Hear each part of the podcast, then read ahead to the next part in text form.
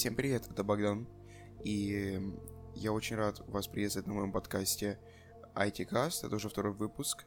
А, и сегодня мы говорим о шести темах. Но прежде чем я хочу сказать то, что а, большое спасибо, что вы на меня подписаны.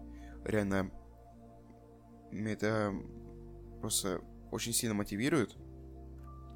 А, также хочу сказать то, что, конечно, первый подкаст вышел, наверное, не очень. Я сам его послушал, и у меня аж уши резало. И, конечно, я постараюсь все эти ошибки учесть. И во втором подкасте, то есть в данном подкасте, а, я постараюсь как меньше делать запинаний и каких-либо других ошибок в речи. Потому для меня это реально очень трудно а, сразу наживо записывать а, всю свою речь. Поэтому давайте начнем с первой темы. Первая тема это три билборда на границе Эббинга, Миссури. А, в чем заключается смысл этой темы? Сейчас я хочу рассказать свое мнение по поводу этого фильма. Фильм реально потрясающий. Я со стопроцентной вероятностью э, считаю то, что этот фильм будет номинирован на Оскар в следующем году. Ну, то есть, как фильм 2018 года, естественно. И я предполагаю то, что фильм реально поднимет огромный резонанс в Америке. Поскольку, посмотрев этот фильм, у меня просто сложилось такое ощущение, то что где я сейчас нахожусь, потому, потому что этот фильм относится к той категории фильмов, которые ты спрашиваешь, когда ты спрашиваешь сам себя, зачем я это посмотрел. Ну, в том плане, то что, когда вы посмотрели этот фильм, у вас просто 100% будет хреновое настроение – Конечно, под конец фильма уже все потихоньку развязывается. То есть... В том плане, то, что э, развязывается тот узел напряжения, э, который был создан в начале фильма. И реально сюжет очень тяжелый. Просто... Не знаю, это триллером нельзя назвать, но реально держит все время в напряжении. И поэтому хочу сказать то, что я надеюсь, что люди, которые смотрят фильм, они реально что-нибудь переосмыслят в своей жизни. Потому что реально фильм очень сильно, прям очень сильно берет за душу. Итак, э, вторая тема, которая сегодня у нас будет в подкасте, это игра Sea of Thieves. Sea of Thieves. Э, в эту игру я поиграл вчера, в том плане, что я был зарегистрирован на закрытый бета-тест, и вчера я в нее поиграл. Реально игра потрясающая, особенно онлайн режим. Но знаете, игра интересна в том плане, то, что графика у нее мультяшная, да, мультяшная. Но понимаете, как посмотришь на море в этой игре, оно просто потрясающее. И вот это вот сочетание потрясающего просто фотографичного моря э, совместно с вот этой мультяшной графикой, оно довольно очень странное. И я бы немножко подкрутил графику вообще, в принципе. Но знаете, вот сам бета-тест, то есть сейчас у нас бета-тест закрытый доступен. В принципе, реально... Мотив... Вот реально мотивирует на то, эта игра, на то, что наконец-то будет нормальный эксклюзив у Microsoft. Потому что да, эта игра будет эксклюзивом для ПК и Xbox. А, и я считаю, то, что ну, реально годный эксклюзив, ради которого, по крайней мере, стоит купить ПК. Но, по крайней мере, ПК есть у всех. Ну, еще у 50% есть мощный ПК. И, в принципе, я считаю, то, что игра... Это пойдет... Да, мне кажется, эта игра даже на калькуляторе пойдет, в принципе. Игра, кстати, э, идет по онлайну. И в чем смысл этой игры? То есть, допустим, мне кажется, ну, каждый мальчишка мечтал в детстве стать пиратом, да? А, и в чем смысл? Вот у вас есть 6 друзей. У вас есть либо Xbox, либо ПК. Ну, в принципе, серый для ПК есть и серый для Xbox. В принципе, если у вас у всех друзей ПК, ну, в основном у людей ПК, либо Mac, ну, Mac у меньшинства, пока имею в России. Так, в общем. В чем смысл? У вас есть команда из шести человек. Вам дается корабль, и один из вас капитан, другой человек э, из вашей команды, он управляет парусами там, другой человек, допустим, смотрит на карту и вам помогает направлять ваш корабль. Реально, а другой э, человек, допустим, стоит за пушками, другой тоже за пушками.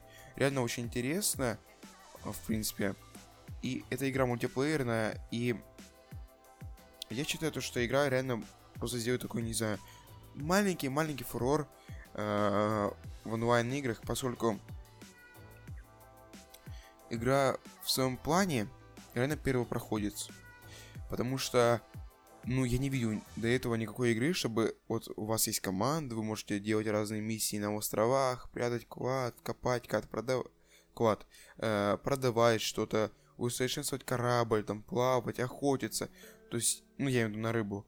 Реально очень интересная игра. И я считаю, то, что, ну, в принципе, э, у игры будет своя аудитория, будет, будут свои фанаты. Мне кажется, что даже и вторая часть у нее будет. Ну, вот такая вот у меня, конечно, преждевременная аналитика, но, в принципе, я считаю то, что игра будет свое э, заслуживать.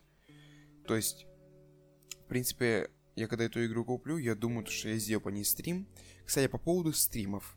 Сейчас немножко отвлечемся от э, всех шести тем, которые у меня сегодня будут. Итак, э, я хотел сегодня сделать стрим. Сегодня, кстати, у нас 1 марта. Ну, конечно, скорее всего, подкаст, который вы слушаете, это уже, скорее всего, будет 2 марта, либо вечер 1 марта. Так, в общем, э, я хотел сегодня сделать стрим на YouTube, либо на Твиче. Я хотел зарегистрироваться на Твиче. Да, меня на Твиче нету. Удивительно, не правда ли? Так, в общем, но я понял, что пока что это сложно, и мне уже пока к этому всему подготовиться морально, а, потому что реально это очень тяжело, я считаю. Мало того, что я подкаст сейчас записываю, мне тяжело все это говорить. В том плане, то, что я не привык так много говорить и без перерыва, и без опинок. Ну, по крайней мере, стараюсь без опинок говорить. Так, в общем. И это реально очень все сложно сделать э, со стримом. То есть сам стрим сделать. И я считаю, что мне уже пока к этому подготовиться. То есть, чтобы я все сделал качественно. И уже, я думаю, числу 23 марта я сделаю. То есть 23 марта, давайте посмотрим на календаре, 23 марта это какой день недели? Ну, скорее всего, либо 23, либо 21. Скорее всего, 21 марта э, я сделаю стрим, и реально будет интересно. То есть, ну, через две недели, через три, а точнее, а точнее, через две недели. А, ну даже через три. Извиняюсь, через три недели, скорее всего, будет стрим. И я думаю, то, что я соберу аудиторию, я на стриме. Может, даже пропиарю свой подкаст. Так, в общем, а, давайте продолжим а, уже двигаться к следующей теме. Следующая тема у нас идет GTA 6. GTA 6. Почему я хочу вам сказать по поводу GTA 6? Ну, знаете, на YouTube появилась вкладка GTA 6. И в принципе, э, реально я считаю то, что это уже как-то подозрительно. Тем более, э, большинство аналитиков склоняется к тому, что GTA 6 будет происходить в Vice City, поскольку по римским цифрам, если смотреть, там есть буква В и буква I, и это первая часть слова Vice City, и в принципе будет логично, если GTA 6 будет в городе Vice City. Также по поводу GTA 6, э, я хочу сказать то, что, конечно, она не выйдет раньше 2020 года, может даже 2021. Почему? Потому что сейчас Rockstar Games готовит к нам э, в релиз, ну, точнее, к нам, к игрокам в релиз игру, э, как там, прикиньте, я забыл название этой игры. Ладно, походу вспомню. А, ну, готовят... Обалдеть, я мог забыть название этой величайшей игры. Готовят нам релиз э, игру новую. А, Red Dead Redemption 2. Вспомнил, наконец-то. Готовят нам релиз Red Dead Redemption 2. И, естественно, все свои э, навыки построения игры, игры, построения геймплея, она будет пробовать э, в игре Red Dead Redemption 2. Также, скорее всего, она представит нам Lion 2 э, вторую часть. Скорее всего, она представит в это время. Ну, точнее, она уже представила э, ремастер э, Леоноа первой части на Switch, на Xbox One, на ПК и на PS4 Pro. А, не Xbox One, а Xbox One X, извиняюсь. Так, в общем, я считаю то, что, ну, GTA 6 выйдет не раньше 2020-2021 года. Также давайте поговорим по поводу iOS 12. Знаете, я вот недавно так задумывался над тем, э, как, какой могла быть iOS 12, но знаете, э, я хотел вам рассказать о такой проблеме. Не знаю, скорее всего, вы тоже с ней сталкиваетесь, ну, кто слушает пользователя айфона, скорее всего, если вы это слушаете, то вы пользователь iPhone, поскольку мой подкаст выходит в iTunes. Так, в общем, э, уведомления сейчас играют большую роль, естественно, понятно, в польском интерфейсе телефона. И у нас в каждом телефоне установлено несколько приложений, которые постоянно нам что-то сообщают через уведомления. И знаете, э, переварить вот этот поток всей информации в голове бывает очень сложно. Ну, честно говоря, да? И знаете, я вот э, читал недавно статью, и э, я понял, что многие пользователи жалуются на этот мусор в iOS и хотят, ну, чтобы все исправили, естественно. То есть, чтобы все было упорядочено, ну, как в андроиде. И некоторые записывают видеообращения и ругают эту систему уведомлений, она слишком сложная, то есть, все это понятно. Но проблема заключается в том, что некоторые приложения не следуют рекомендациям Apple. Вместо одного отправляют несколько уведомлений. То есть в том плане то, что э, Apple, когда советуют разработчикам, как строить свои приложения, они рекомендуют, то есть, чтобы они отправляли сразу в одном уведомлении все, всю информацию, то есть, которая есть. Нет, приложения управляют, э, кстати, отправляют всю информацию в разных уведомлениях. И если у вас мало приложений в смартфоне, то такая система вам подойдет. То есть в том плане то, что э, уведомления приходят так, как сейчас они приходят. То есть, допустим, если у вас приходит уведомление из Инстаграма, там, допустим, из Твиттера, ВКонтакте и Ютуба максимум. Но есть также те люди, которые, допустим, как я, используют и Твитбот, и Твиттер, и Инстаграм, и почту, и YouTube, и Snapchat, и подкасты, и App Store, и Apple Music, и все до кучи. Естественно, это не подходит для таких пользователей. И вы знаете, вот если так судить по поводу группировки приложений, я вот задумался реально. А, ну вот пару лет назад у OS 12 была сортировка уведомлений, и реально это было удобно. То есть, допустим, если так вспомнить, сообщения читались, э, читались реально просто. Намного проще, чем сейчас и разобраться было гораздо легче. И вот бессмысленные оповещения легко убирались, и важные выходили на первое место, то есть реально было все удобно. Эм, то есть, я вот сейчас открыл картинку э, центр уведомлений из iOS 9 и iOS 10, реально в iOS 10 все до кучи, то есть, а в iOS 9 была группировка уведомлений. Я не понимаю, почему они ее убрали, то есть реально, ну, было удобно. Сейчас они ее убрали. Ну, и знаете, вот если так задуматься, то многие уже знакомы с такой системой, то есть с группировкой уведомлений. Но в Apple реально почему-то э, этим не пользуются и э, реально вот я вот сейчас смотрю какой-то разработчик или дизайнер, не знаю, он сделал концепт э, того, как могут вылить уведомления в iOS 10. И э, дизайнерская компания Sketch Mirror подготовила несколько макетов Э, и э, реально они выглядят очень хорошо. Я вот реально смотрю. Может, я скину ссылочку на это изображение вам подкаст, если получится. Если не получится, но извиняйте уже. Я сохраню это изображение. И, в общем, давайте посмотрим дальше. Но знаете, э, я считаю то, что в iOS 12 вообще ну, сильных изменений вообще не будет. То есть я считаю, что сильное изменение уже будет в iOS 13. Ну, iOS 13 это будет уже юбилейная версия iOS по поводу дизайна. То есть э, iOS 6 был дизайн э, старый, в iOS 7 его уже переделали. И в iOS 13 я думаю, то, что уже нужно будет переделать дизайн в iOS, поскольку ну, реально дизайн уже устарел в моральном и физическом смысле.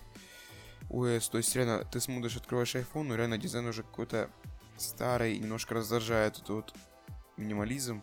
Ну, в том плане, то, что ну, хочется немножко скеоморфизма. А, реально, то есть, все как-то, как-то, ну, как-то вообще не очень. То есть, нужно, чтобы дизайн был более дружелюбный. В том плане, то, что он должен быть немножко приближен к естественной среде обитания человека. А, и, в принципе, знаете, разработчик, мне кажется, правильно делает то, что предложил такую вот систему э, по поводу того, что уведомления просто будут группироваться. Реально, мне кажется, это будет очень удобно и правильно. Итак, давайте продолжим. У нас идет следующая тема. Э, новый MacBook Pro. По поводу новых MacBook Pro, которые, скорее всего, выйдут, ну, в октябре следующего года, либо в этом марте на презентации Apple, если она будет, правда.